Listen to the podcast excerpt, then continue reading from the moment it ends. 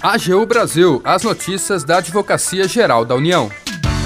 Olá, está no ar o programa AGU Brasil. Eu sou Jaqueline Santos e a partir de agora você acompanha os destaques da Advocacia Geral da União. Polêmica sobre poder de voto na Eletrobras vai para a mesa de negociação. Ministro Nunes Marques, do STF, deu prazo de 90 dias para uma solução conciliada. A AGU e Tribunal Regional Federal da Sexta Região, em Minas Gerais, firmam um acordo de cooperação técnica para capacitação profissional. A parceria prevê cursos, seminários e troca de experiência. E você também vai ouvir. Você sabe o que é litisconsórcio? A AGU explica. Siga as redes sociais da Advocacia Geral no Twitter, YouTube, Facebook e Instagram e acompanhe também as notícias no portal gov.br/agu.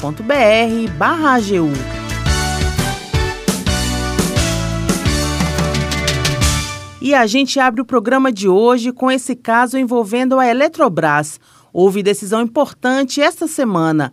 A repórter Raquel Miura traz os detalhes. Uma decisão judicial que tem movimentado o setor econômico esta semana e que trata do poder de voto nas decisões da Eletrobras, a maior empresa de produção e transmissão de energia elétrica do país.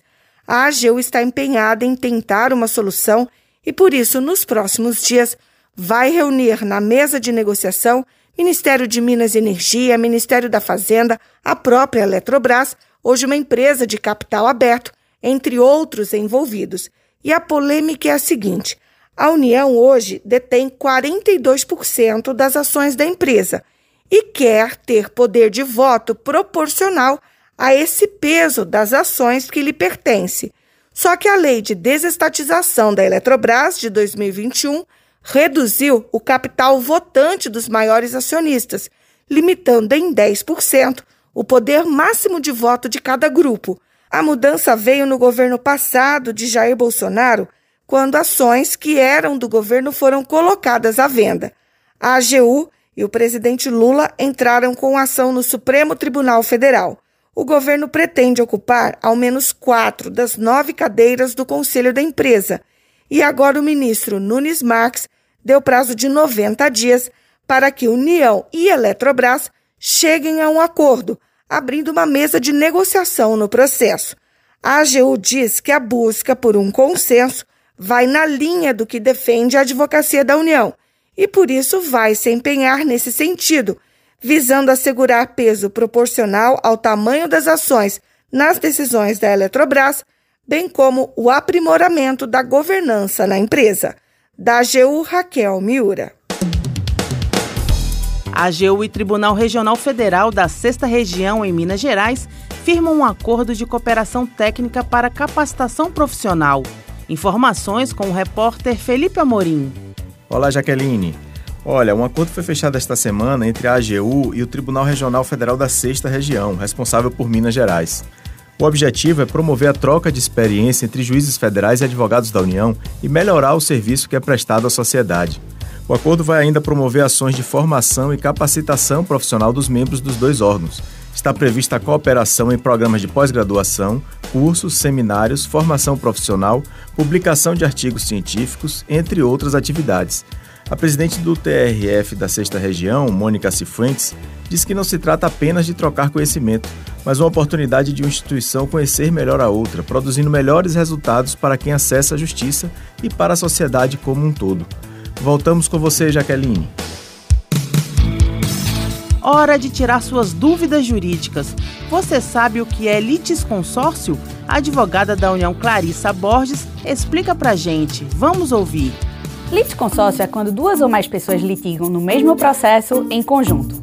Isso pode acontecer de forma ativa, passiva ou mista. O litisconsórcio é ativo quando existir uma pluralidade de autores na ação judicial. É passivo quando houver mais de um réu e misto quando a pluralidade for tanto de autores como de réu. Podemos também classificar o litisconsórcio quanto ao momento em que ele surge. Pode ser inicial, ou seja, o processo já nasce em forma de litisconsórcio, ou ele pode ser ulterior, ou seja, quando o litisconsórcio é formado durante o andamento do processo. Uma das causas para a formação do litisconsórcio ulterior é o falecimento de uma das partes durante o processo, que pode ocasionar a entrada dos herdeiros no seu lugar. O litisconsórcio pode ser ainda dividido em necessário e facultativo. Ele é necessário nos casos em que existe uma lei obrigando a sua formação. Por exemplo, em uma ação de uso capião, é necessário citar não só aquele que registrou o imóvel, mas todos os confrontantes e os terceiros interessados. Já o litisconsórcio facultativo ocorre quando a sua formação fica a critério do autor. Isso só pode acontecer se houver uma espécie de comunhão de direitos ou de obrigações entre os litisconsortes, que é assim que são chamados aqueles que participam de forma conjunta de uma ação judicial. Esse tema tem uma polêmica. Surge o questionamento se é possível a figura do litisconsórcio ativo necessário. Boa parte da doutrina afirma que não é possível. O argumento é que ninguém pode ser obrigado a integrar o polo ativo de uma ação contra a sua vontade. Mas o Superior Tribunal de Justiça discorda dessa tese. O STJ já admitiu que o litisconsórcio necessário pode acontecer também no polo ativo. Para finalizar, existe ainda a classificação entre simples e unitário. O litisconsórcio será simples quando a decisão do juiz puder ser diferente para cada um dos litisconsortes embora eles participem do mesmo processo, da mesma relação jurídica processual. Isso acontece, por exemplo, quando vários correntistas ajuizam de forma conjunta uma ação de cobrança contra determinado banco. Não existe entre eles, neste caso, uma relação única e indivisível. Por isso, cada um pode receber uma sentença diferente. No entanto, o litisconsórcio será unitário quando a sentença tiver que ser igual para todos os litisconsortes do processo. Isso ocorre quando se trata de uma relação única e indivisível que tenha mais de um titular. Por exemplo, quando dois ou mais condôminos atuam em juízo na defesa do interesse do lugar em que eles moram.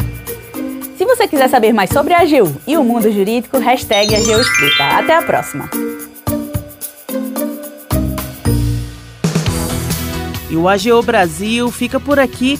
Você pode acompanhar as notícias e o trabalho da instituição no portal gov.br/agu e em nossas redes sociais o programa é produzido pela equipe da Assessoria de Comunicação da Advocacia Geral da União. Tem apresentação de Jaqueline Santos, edição de Raquel Miura e trabalhos técnicos de André Menezes. Acesse também o nosso perfil no Spotify. É só procurar por Advocacia Geral da União.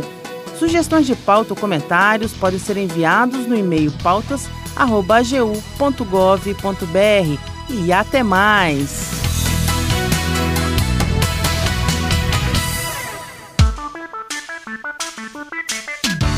AGU Brasil, os destaques da Advocacia Geral da União.